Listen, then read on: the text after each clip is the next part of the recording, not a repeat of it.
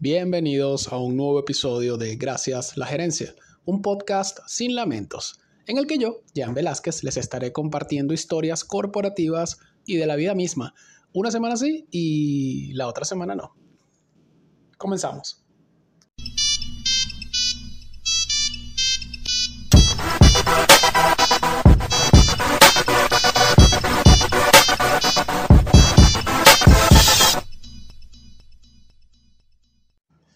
Una marca es realmente legendaria cuando al nombrarla o con tan solo ver su logo o escuchar su sonido, más de una generación es capaz de reconocerla. Este es el caso que hoy nos ocupa, pues hoy hablaremos sobre Nokia, la que para mí y para muchos es la marca de telefonía móvil más visionaria e innovadora que de hecho abrió el camino a mucho de lo que hoy vemos en dispositivos de la actualidad.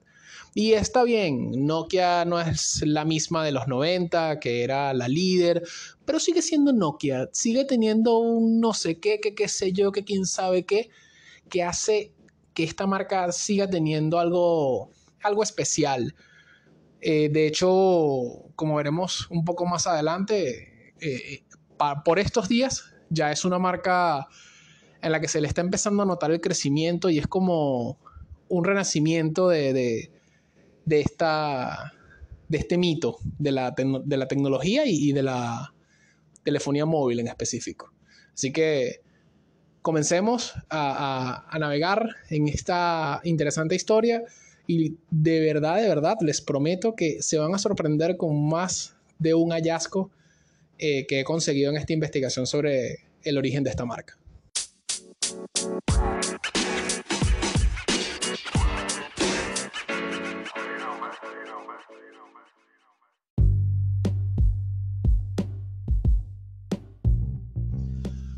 La historia de Nokia se remonta al año 1864, cerca del río Nokianvirta, de donde proviene el nombre de Nokia.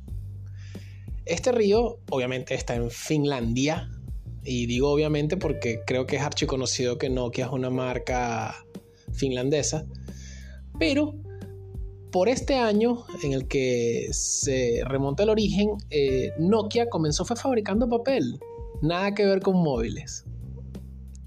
En 1865, el ingeniero de minas Fredrik Idestam, mitad sueco, mitad finlandés, monta una fábrica de pasta de papel cerca de Tampere, Finlandia. A los tres años abrirá una segunda fábrica en el pueblo de Nokia, cerca de la primera fábrica. A ver, que Nokia era el pueblo y Nokian Virta era el río. Así que puedo asumir que en fines Virta es río, ¿no? Digo, bueno, en fin, cerca de la primera fábrica, como les dije anteriormente. En 1871, Idestam convence a su amigo Leo Mechelin, no Michelin, el de los cauchos, no señor, Leo Mechelin, como el hijo de Meche, pues, pero X. En fin, Idestam convence a este pana, a Leo Mechelin, para crear una empresa, Nokia App en sueco y Nokia Company en inglés. Esta empresa que montaron ambos estaba dedicada a la fabricación de celulosa o pasta de papel. Idestam se retiró de la empresa en 1896, que en manos de, de Michelin ampliaría el abanico de productos nada más y nada menos que con la generación de electricidad lo que le permitiría entrar en el negocio del caucho. Ahora bien, ¿cómo fue esa transición de electricidad a caucho? Me imagino que una cosa llegó a la otra y qué sé yo. En ese proceso, en 1922, se asocia con otra empresa finlandesa llamada Suomen Gummitedas o Fábrica de Cauchos de Finlandia. Si no, no, no, definitivamente el idioma finés es jodidísimo. Y luego pasó a meterse en el negocio del cable cuando se asoció con Capelitedas o fábrica de cables. Evidentemente todos estos nombres son en finés, así que si me equivoco, dispensen, dispensen mi, mi, falta de acento finés. Estas fábricas, tanto la Suomen Gumitedas como la Capelitedas, estaban afincadas cerca del pueblo de Nokia, donde ya Idestam tenía un negocio fundado. Así que cuando tú miras esta historia y te das cuenta que papel, caucho, cables, o sea, en esta primera etapa Nokia eh, llegó a fabricar también eh, respiradores para uso civil y militar.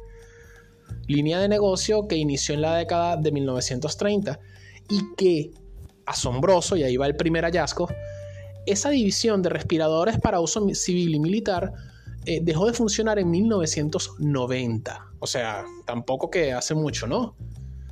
Em, ya en 1967, Nokia Gumitedas y Nokia Capelitedas deciden fusionarse en lo que se llamará formalmente y ya en un solo nombre Nokia Corporation.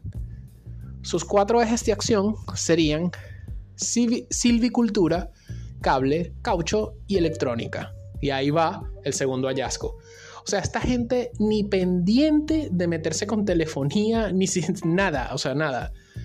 Todo lo más diverso del mundo, el origen de esta marca.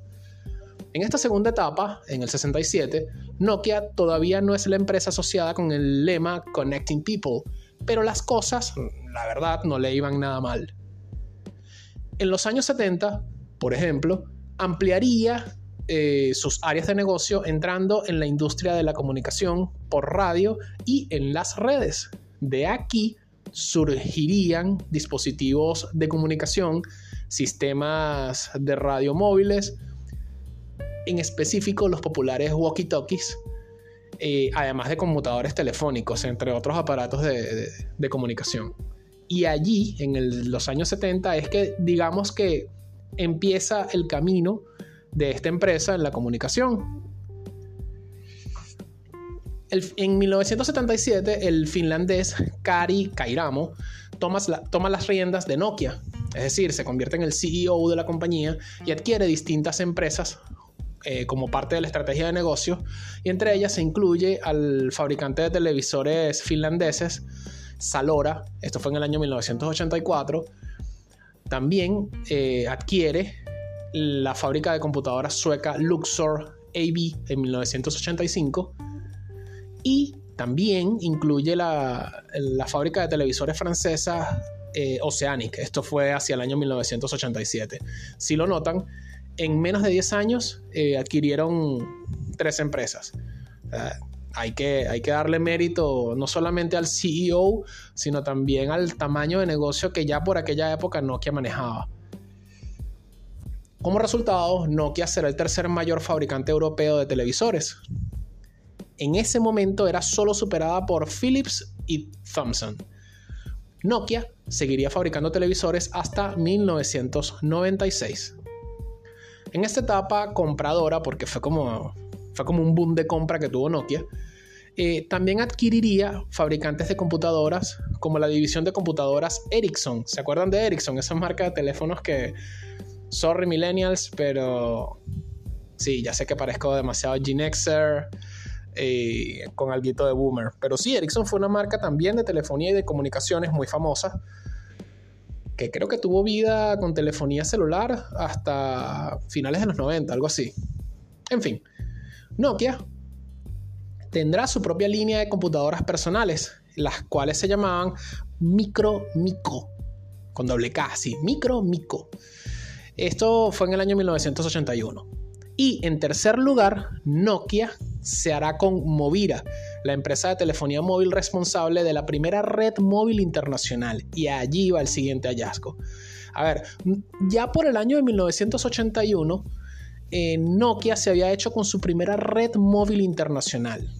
Hay que notar que para esos años esto era un salto cuántico para cualquier empresa. O sea, digo, cualquier empresa de telecomunicaciones. Otro de sus hitos es mm, eh, el Movira Senator, un teléfono móvil para automóviles y que técnicamente es el primer teléfono de Nokia. Ah, vamos a hacer un paréntesis acá. O sea, cuando en los 80 te decían un teléfono móvil para automóviles, era una maleta ultra pesada, o sea, no era, era de todo menos portable. Pero, ah, bueno, y además exigía eh, instaladores calificados para ponerlo en tu automóvil. Pero este Movira Senator técnicamente sería el primer teléfono de Nokia y sería su primera incursión, incursión en la telefonía móvil. La década de las 90 mm, realmente no empieza muy bien para Nokia. Y esto es un dato que pocos saben. Con un nuevo CEO, Simo, eh, se llamaba Simo Borileto, la gigante Nokia con 11 áreas de negocio. O sea, era un pulpo. La vaina se convirtió, o sea, creció descomunalmente. Eh, decide pues reestructurarse para ser más eficiente. Y como consecuencia, prescindirá de su división de llantas para vehículos Nokia Tires. O sea, sí, Nokia, recuerdan que se inició eh, vendiendo papel, después se fusionó con el negocio de electricidad y a través del negocio de electricidad entró en el negocio del caucho. Y allí, bueno, eh, finalmente tenía una marca de cauchos que era esta Nokia Tires. Y además de, prescindir de Nokia Tires, eh, ellos vendieron a principios de los 90 Nokia Data, que era su división de computadoras. En 1992 toma el mando Jorma Olilla, que se había encargado de la línea del negocio móvil. De ahí que su objetivo era convertir a Nokia en una compañía de telecomunicaciones. Ya fue en 1992 cuando Nokia dijo, mira, está todo muy lindo, somos bien diversos y, participamos en un montón de sectores de negocios, pero basta, vamos, vamos a concentrarnos en algo. Y como primer paso, Nokia formará parte del equipo de desarrollo del estándar europeo GSM. Y este es otro hito. La tecnología GSM que conocimos y que sigue siendo base de las comunicaciones actuales eh, fue integrada por un equipo de, empresas y de expertos en telecomunicaciones y entre esas empresas, pues, adivinen, estaba Nokia. De ese grupo es de donde surgirán las tecnologías GPRS y Edge, la segunda generación de protocolos de comunicaciones eh, móviles. A ver, Nokia fue creador, precursor del 2G. Esto es otro, otro hito interesante sobre esta marca.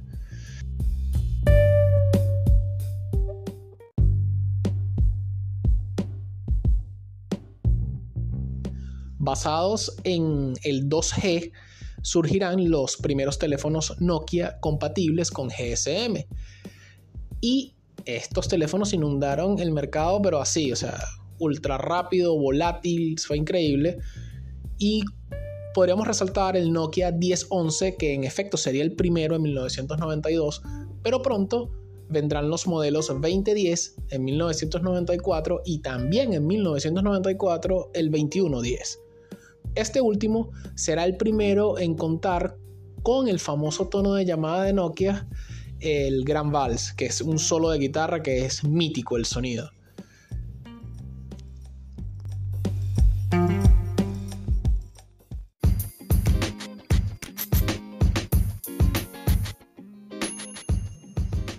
A partir de acá, podemos empezar a hablar de la gloria, literal, la gloria de Nokia. El teléfono que se llevaría por primera vez el primer puesto en ventas eh, de esta marca sería el Nokia 1610, que para el año de 1996 vendió nada más y nada menos que la grosera, absurda, obscena y gigantesca cifra de 100 millones de unidades vendidas en ese año. El teléfono tenía pantalla monocolor, dos líneas de texto en pantalla, 250 gramos de peso, una pequeña antena y una batería de níquel de 600 mAh. Para hacer algunos paralelismos, hoy día los teléfonos tienen en promedio entre 4.000 y 5.500 mAh de capacidad en sus, en sus baterías y escasamente nos duran dos días, si acaso. Este teléfono con 600 mAh tú podías pasar una semana, 10 días sin cargarlo, fácil. Y sí, es verdad, no era un smartphone y no tiene el, procesamiento de datos que tiene un smartphone, pero mira que es notable, ¿ok? O sea, estos teléfonos sacaron de apuro a más de uno y hay más de un cuento en tragedias a nivel mundial que en los que estos teléfonos con esa capacidad de batería eh, le salvaron la vida a más de uno, realmente. Las bases que harán populares a los teléfonos móviles de Nokia eh, son latentes en este modelo. Además de la capacidad de la batería y de la larga duración de, la misma, era su reducido tamaño, el poco peso, porque para la época, decir, 250 gramos de peso era nada. Eh, si alguno de los que escucha este podcast llegó a conocer lo que era el Motorola, el, el Classic, el de primera generación, era un ladrillo que la vaina pesaba, no sé, pasaba, pasaba de los dos, del, del kilo, de los dos kilos, algo así. Así que esto era un hito, pues. Eh, era muy fácil de manejar este 1610 y la cobertura era, no sé, o sea, era de otro planeta. Claro, estamos hablando de 1996. Así que durante los siguientes 15 años, más o menos, Nokia copará la lista de teléfonos móviles más vendidos con modelos como el Nokia 6120 del año 1998, que a su vez era la versión, eh, en Estados Unidos tenía una versión eh, que era la 6110. Este teléfono tenía juegos, calculadora, reloj, alarma, calendario, conversor de divisas. Como verán, ya por esa época, por 1998, eh, este teléfono era una navaja suiza, básicamente. Ya hacia 1999, el rey será el Nokia 3210 y de este sí se acuerda un montón de gente. Fue el primer móvil del teléfono con... El primer móvil del teléfono. Fue el primer teléfono móvil del mercado con antena integrada dentro del teléfono. Eh, tenía un peso de 151 gramos y el tamaño ideal para caber en la mano y en cualquier bolsillo, algo que perdieron los teléfonos hoy día. Es decir, no nos caben en la mano y no nos caben en ningún sorete de bolsillo. Su diseño marcará tendencia en los siguientes modelos y aunque fue pensado para uso profesional, también funcionaría bien en el mercado doméstico, entre otras cosas por la posibilidad de componer sus propios tonos de llamada. En concreto, es el cuarto teléfono más vendido en la historia, o sea, hasta hoy inclusive. Solamente fue superado por el Nokia 1100, por el Nokia 1110 y por nada más y nada menos que el iPhone 6. En el año 2000 destacarán dos modelos de Nokia, el Nokia 3310, heredero del 3210, y que a la función de SMS añadiría una de chat con la posibilidad de enviar mensajes más extensos. Eh, para este año en mi país, en Venezuela, la única operadora telefónica que te permitía eh, tener esta función tipo chat con los SMS y, mm, eh, lo que serían los emojis de esa época que le decían emoticones, fue una operadora llamada Digitel que de hecho todavía existe en mi país. Ahí como dato anecdótico nomás y un poquito de nostalgia. También incluye una calculadora, recordatorios y cuatro juegos, entre ellos la segunda versión del popular Snake. Este juego es mítico y creo que, no sé, hoy día algo que haya marcado más, más pauta que ese juego, coño, no sé, Candy Crush, ¿será? Eh, o sea, a nivel mobile, pues, me refiero. Em, en 2000 también funcionaría muy bien el Nokia 8850 que añadía al estilo clásico un protector de teclado deslizable. Fue como que ya empezamos a jugar más con el diseño y el teléfono ya empezaba a reflejar el estatus del dueño. Hacia 2002 triunfarían los Nokia 6100, 6610 y 3510 con tecnología GPRS. El 6100 pesaba solamente 76 gramos. Eh, paremos. Empezamos Hablando de un teléfono de esta marca de 250 gramos, después de 150 gramos y ahora de 76 gramos. O sea, ven por qué les digo que esta marca era sumamente innovadora y sigue siendo innovadora. Eh, tenía carcasa intercambiable, una pantalla LCD, otro dato, pasamos de monocromática a LCD. Eh, esta pantalla era de 128 por 128 píxeles con 12 bits de color. En su interior, puerto infrarrojo y tono polifónico, o sea, ya éramos capaces de transmitir información, ya sea datos, archivos, qué sé yo, de forma inalámbrica, y estamos hablando de 2002. Eh, por su parte, el Nokia 6610 será de los primeros en contar con soporte Java. Además, incluía un navegador WAP radio FM estéreo, que por estos días ya casi ningún teléfono tiene radio FM estéreo. Sin embargo, debo destacar que los Nokia, los nuevos Nokia de esta época, tienen radio FM y esto es una función que puede salvar la vida. Yo pienso, yo en lo personal, creo que es una función que debería seguirse incluyendo de serie. Y bueno, también tenía pantalla color. Similar en prestaciones será también el 3510, que además de todo lo anterior, permitía enviar y recibir MMS o mensajes multimedia. En 2003 será el año del Nokia 1100 y esto sí es un suceso total porque es el teléfono móvil más vendido de toda la historia, de todas las marcas, en todos los mercados, en todas las épocas. A ver, es el, el palo de los teléfonos. Entre otras cosas, por ser el más barato de la compañía hasta el momento, eh, tenía un peso de 86 gramos, tenía pantalla monocolor, tenía linterna, alarma, calculadora, carcasas intercambiables, que eso era genial en los teléfonos Nokia y que ninguna marca lo ha replicado, gracias diseñado para países en desarrollo y ahí está otro pilar del éxito de esta marca porque Nokia no se enfocó nada más en el primer mundo, avanzó mucho con, con los países en vías de desarrollo y eso fue un movimiento muy inteligente. La disposición del teclado y de la pantalla estaba pensada para soportar polvo y agua en condiciones adversas. Ese mismo año, Nokia probará suerte con su teléfono híbrido, mitad teléfono, mitad mm, eh, mitad consola de juegos, que era el Nokia Engage. Sin embargo, y como todo lo que tú lanzas muy adelantado a tu época, pues no tuvo el éxito esperado como la competencia del Game Boy Advance y dejó de fabricarse en 2005. Hacia el lanzamiento de hasta el lanzamiento del segundo iPhone en 2008, Nokia seguía siendo el principal fabricante de teléfonos móviles, con varios modelos entre los más vendidos, y con la competencia a cierta distancia, siendo Motorola y Sony Ericsson, porque sí, Sony y Ericsson se fusionaron para hacer una compañía de teléfonos, eh, eran eh, los principales eh, rivales de Nokia para esa época. Noten también que hicieron falta dos generaciones de iPhone para superar a Nokia. Otro datico. La historia de Nokia a partir del lanzamiento de este segundo iPhone y de la apuesta del sector móvil por Android da para otro, da para otro episodio, pero de verdad fue un parteaguas ¿no? en, en, en la historia de esta marca.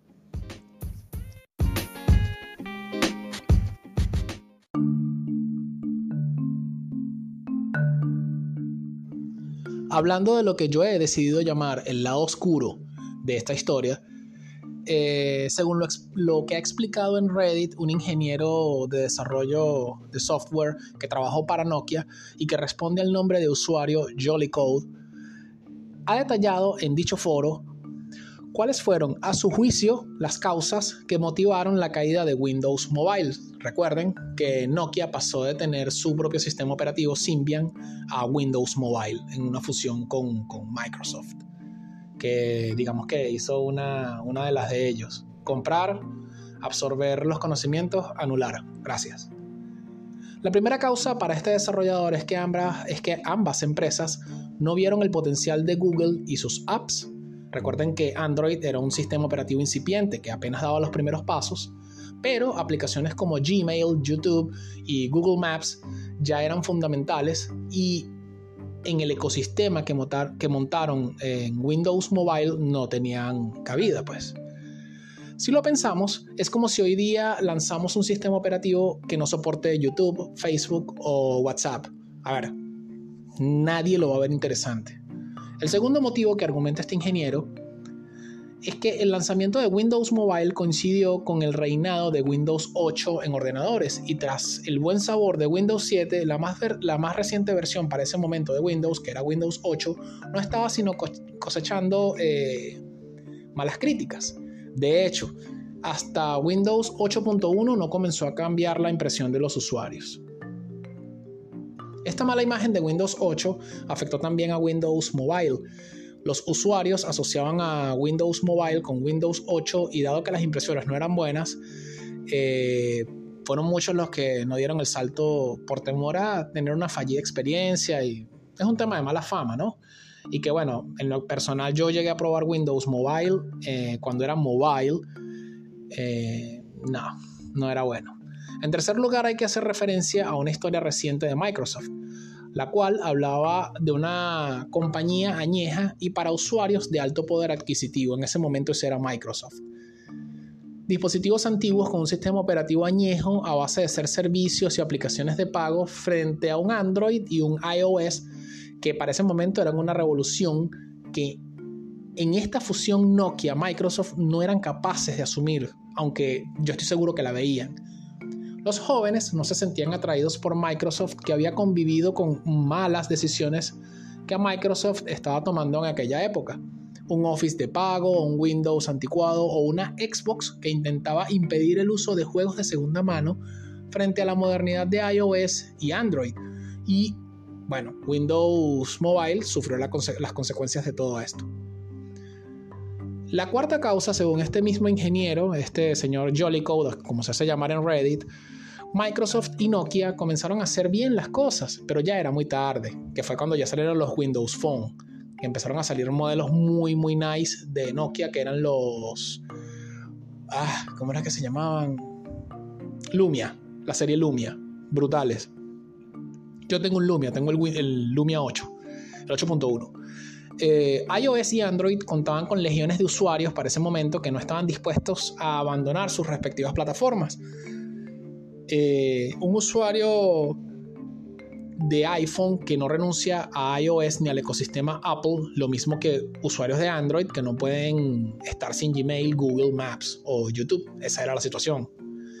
Microsoft tenía que robar clientes de ecosistemas, ya por entonces muy bien asentados, así que eh, ya era una labor como que era una misión fallida, ¿no? Habían hecho las cosas bien porque realmente el Windows Phone siendo teléfono, yo también pude probarlo, como les dije, tengo hoy día aún guardo un, Nokia Lumia 8.1 y era brutal, pero lastimosamente ya era muy tarde. Eh, y frente a, todo, frente a toda esta postura y toda esta situación, pues no había una cultura de fidelidad hacia Windows Mobile o Windows Phone. Nunca fueron capaces de, fidelizar a los usuarios. Y allí está la otra clave de, de este lado oscuro de la historia de esta marca.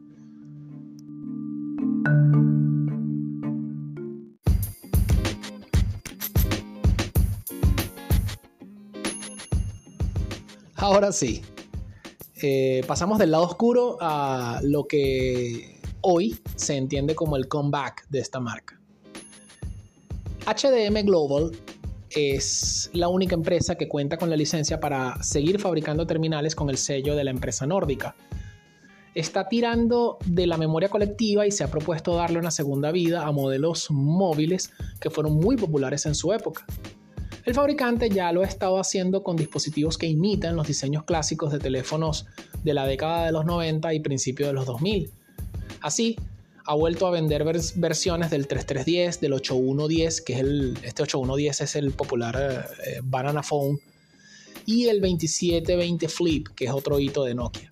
Ahora, otro nuevo Nokia ha resurgido de sus cenizas. Se trata del 5310, un terminal algo más moderno que los anteriores, que el original se lanzó en 2007.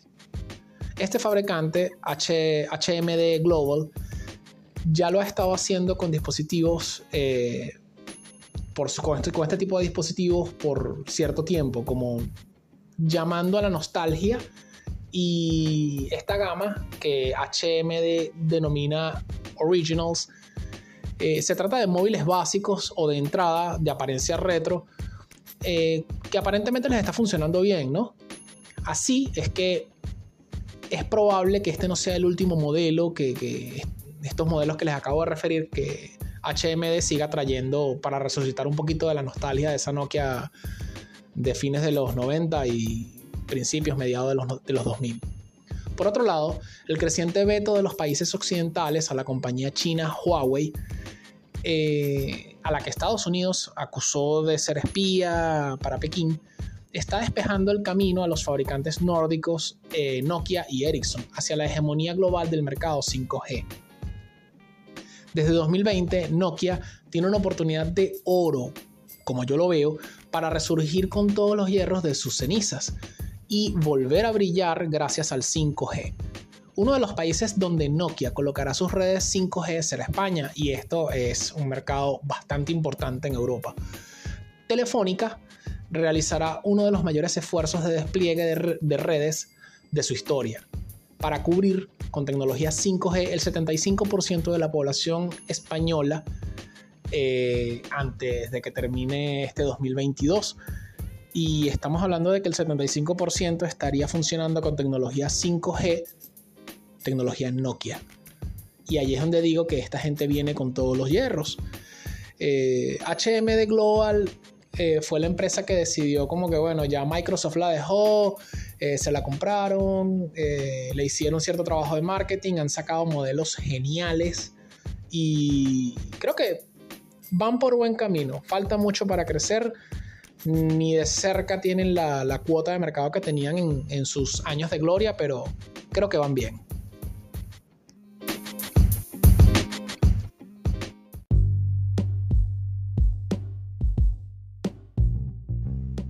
Pero bueno, ustedes se preguntarán, ¿cuál es la moraleja de todo esto, Jan? ¿Cuál es la moraleja de esta historia? Bueno, la moraleja es que si no te adaptas, estás condenado al fracaso. Y sí, suena súper cliché, pero es una gran verdad. Eh, y de eso sí que le ha quedado una nefasta lección a Nokia. Han sido dos las oportunidades de cambio que dejó pasar el fabricante finlandés. Primero, no entendió que con Apple y su iPhone, todo lo que Nokia había hecho sería historia. No entendieron que no bastaba con un teléfono cool para conquistar a los usuarios. A partir del iPhone se trataba de vender toda una experiencia de uso y estatus asociado.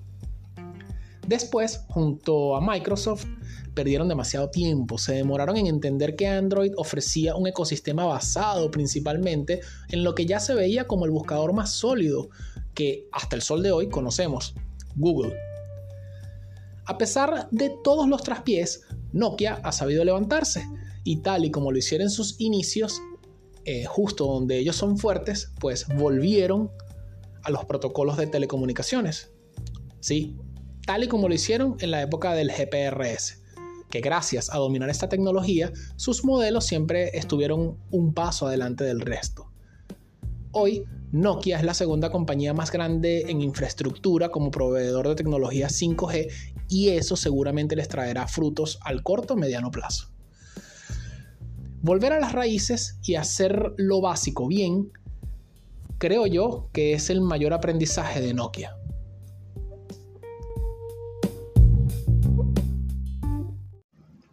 ¿Saben una vaina?